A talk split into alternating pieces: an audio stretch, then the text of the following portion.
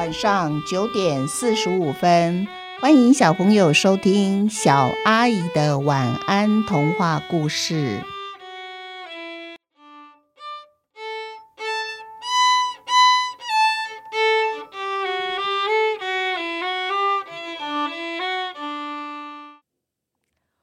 我家也有狗医生七毕业考试。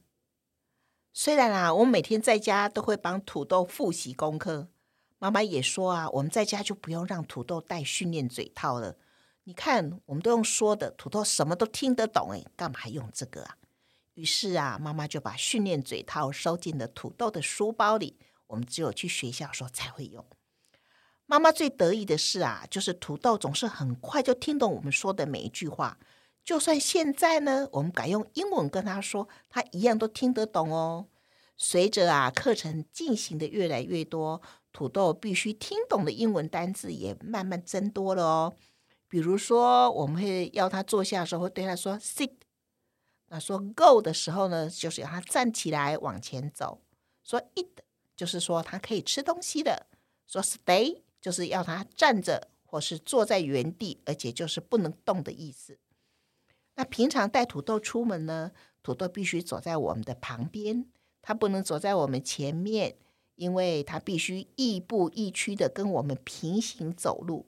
路上看见别的狗呢，它绝对不可以像以前一样哦，就跑过去打招呼，或者是对别的狗汪汪的叫。土豆必须要目光直视前方，看见其他的狗，它也不会赶快想要撒尿去占地，画地为王。这是最大的忌讳了，而妈妈也会趁着上课的时候的下课时间呢，跟其他狗主人聊天，交换养狗的心得。有人就提起了所谓的高级班课程，哇！换作是我呢，我可能未必能够做到高级班那些要求诶。比如说，如果眼前有一根香酥的炸鸡腿，土豆就必须忍住不能过去吃它。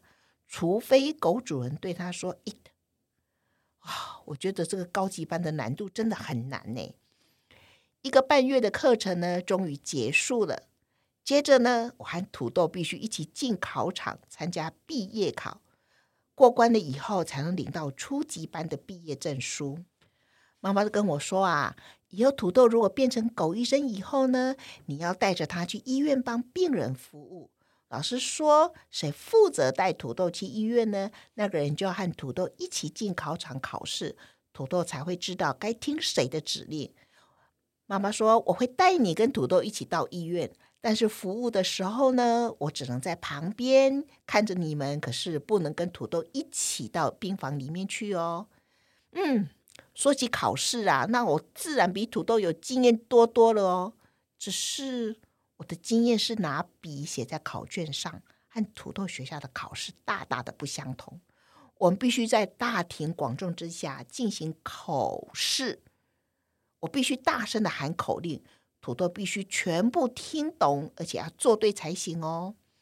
那一天的考试是星期日的早上，爸爸忍痛牺牲他看美国职棒季后赛总冠军赛的第一场比赛，一大早就载我们去考场了。爸爸看起来比我和土豆都还紧张哎，他说啊，今天是你和土豆的大日子，我不可以缺席。然后爸爸一直安慰我，不要紧张，考几分都没关系，重点是过程。过程你知道吗？就像我看棒球比赛，哪一队赢，哪一队输不是重点，比赛精彩最重要。哎，爸爸，我听得懂啦，你根本就是言不由衷。每一次你支持的球队一输球，你就捶胸顿足，然后很沮丧的说：“唉，今天是一个悲伤的日子啊。”至于妈妈呢？啊，妈妈当然是双倍紧张了。只有土豆，他完全不知道考试的意义是什么。他像平常上学一样，坐在车里面就看着窗外，还东张西望。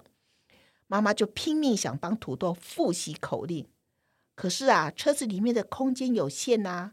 土豆根本很难做出妈妈要求他做的动作，做得很标准。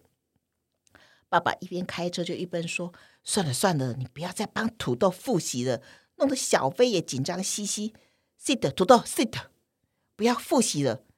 爸爸一边说不要复习，一边就对土豆不停的说着 “sit sit”。那土豆歪着头想说：“哎呀，这个爸爸，你明明在开车，你一直叫我 sit sit 是要干嘛呢？本来就做得好好的呀。”对对对，妈妈也说：“别紧张，别紧张。学校有说这次没有通过，还有第二次，果学校是可以补考的。我们大家都不要紧张哦。”我们一起想一想。其实不知道小朋友还记得吗？我曾经写过一个欢喜的喜欢，有关于欢喜这只狗的。后来他想要做的工作是什么？其实土豆比较像欢喜耶，它比较适合做一当一只社交狗，因为他们就是对人很热情。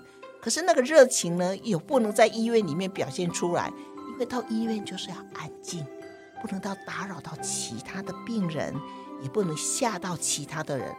所以呢，汪汪叫不行啊，乱跳乱叫也不行啊。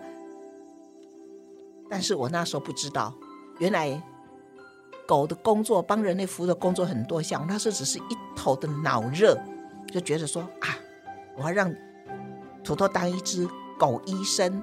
然后当一个狗医生就可以到医院帮病人服务。如果病人呢心情不好，因为生病的时候会痛啊，很忧郁啊，住在医院不能出院啊，啊，看到土豆这么热情的去，他们一定会很开心。其实我想的跟一般狗医生的要求刚好是完全相反的。